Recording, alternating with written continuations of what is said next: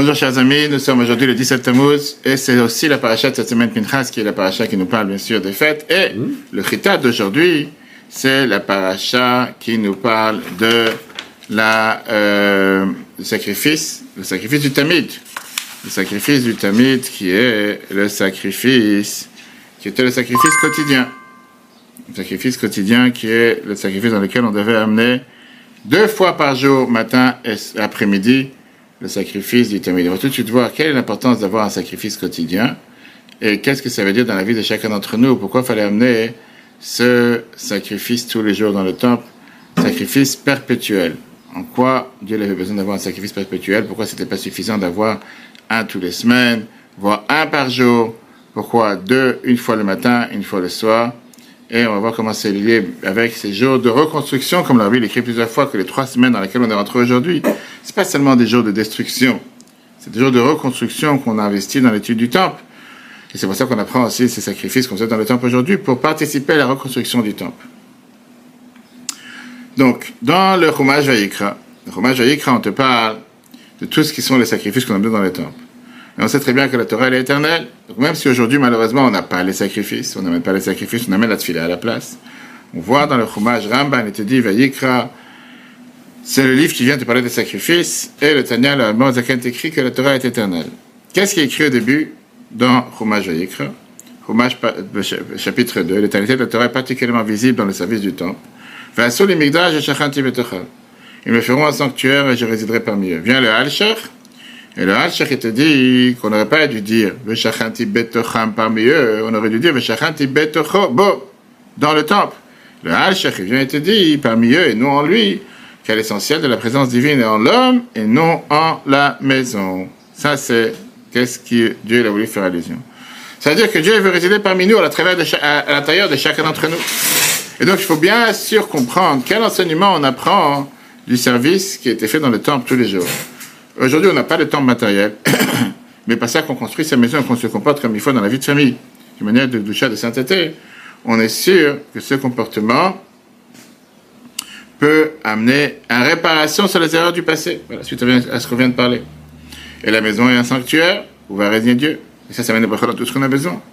Mais pour ça, il faut savoir les enseignements qu'on apprend de ces sacrifices.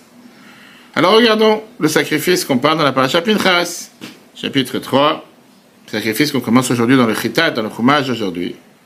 Sacrifice essentiel qui est amené dans le temple, le sacrifice le plus courant, c'était le sacrifice du Tamid, qu'on amenait tous les jours dans le temple. Quel enseignement on apprend de ce sacrifice quotidien, perpétuel, dans le service de Dieu? Tout d'abord, c'est quoi le sacrifice? Regardons les détails. Pinchas, chapitre 28, verset 3. C'est sur le sacrifice que vous offrirez à l'Éternel. Des agneaux âgés d'un an, sans défaut, deux par jour, holocauste perpétuel. Un de ces agneaux, tu l'offriras le matin. Le second, tu l'offriras vers le soir.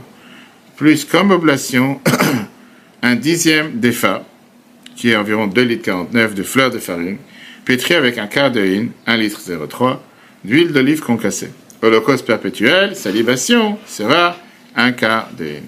Ça veut dire, si tu t'imagines le décor, chaque matin et chaque après-midi, il fallait amener un mouton avec un pain qui a été fait de 2 litres et demi de farine, mélangé avec un litre d'huile d'olive pure.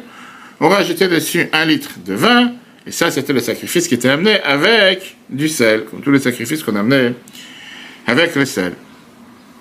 À part la particularité de ce sacrifice qui était amené tous les jours, même Shabbat, même Kippour, même quand tout le monde était impur, il n'y a pas un jour dans l'année où on n'allait pas ce sacrifice. On voit à part la veille de Pessah, Néanmoins, parce qu'il y a de la farine, Khametz, on voit que ce sacrifice, Agmarat te dit c'était particulier parce que c'était le premier et le dernier de la journée. C'est avec ça qu'on commence et avec ça qu'on termine. Tu n'avais pas le droit d'amener un autre sacrifice avant ce sacrifice-là. Et tu n'avais pas le droit de faire un autre sacrifice après ce sacrifice de l'après-midi. Entre les deux Entre les deux, avec tous les autres sacrifices qu'on a dans la journée. D'accord? En plus de ça, vient la Rizal, il te dit que le sacrifice, était particulier. Comme tous les autres sacrifices, il incluait à l'intérieur de lui les quatre espèces, les quatre euh, euh, matières avec lesquelles Dieu a créé le monde. Il y avait le minéral, le sel, il y avait le végétal, la farine et l'huile, il y avait l'animal, le mouton, et il y avait l'humain, la personne qui amenait le sacrifice, le Cohen. Dieu, il a créé quatre espèces dans le monde, minéral, végétal, animal et être humain, contre les cinq, les quatre lettres du nom de Dieu. Et par les sacrifices, on élevait à l'acte du chat tous ces étincelles qui se trouvent dans les lettres de Dieu. Regardons dans le détail. le caractère unique de ce sacrifice, Agmara Psachim, ça quand tu te dis rien ne devait devancer le Talmud du matin. D'où savons-nous que rien ne pouvait être offert après le Talmud de l'après-midi? Car il est dit à propos du Talmud, il brûlera les graisses du Shlamim, qui indique ceci a été conclué à Shlam tous les sacrifices. Viens, le Harizal te dit, dans les termes mitzvot sur à l'image des quatre lettres du tétragramme, Dieu créa le minéral, le végétal, l'animal et l'homme. Chacun de ces espèces doit être raffiné et élevé. Toutes ces espèces étaient réparées par les sacrifices regroupant ces quatre éléments. Qui finançait ces sacrifices? Ça, c'est maintenant ce qu'on va voir. Comment on payait, comment on pouvait financer ces sacrifices? On a pris de la paracha qui dit ça, que chaque juif donnait un demi-cycle. Et avec ça, il participait au sacrifice qui était dans le sacrifice communautaire. Et par ça, on achetait le sacrifice toute l'année. Et donc, chacun donnait quelque chose. Mais quand tu t'imagines, le, montant que chacun donnait tous les jours, c'était rien. C'était moins d'un centime. Parce que c'était un demi-cycle pour l'année. Et avec ça, tu pouvais mériter à recevoir la bénédiction de Dieu sur tout ce que tu avais besoin. C'est-à-dire que tu donnes un doigt, tu donnes rien de rien, et tu reçois toutes les bénédictions. Pour le pardon de vos âmes, chacun a leur donné un demi-shekel, destiné à l'achat d'année en année. Les sacrifices font par toute la communauté. Les pauvres et les riches ont pris la même part, car les sacrifices étaient offerts en expiation.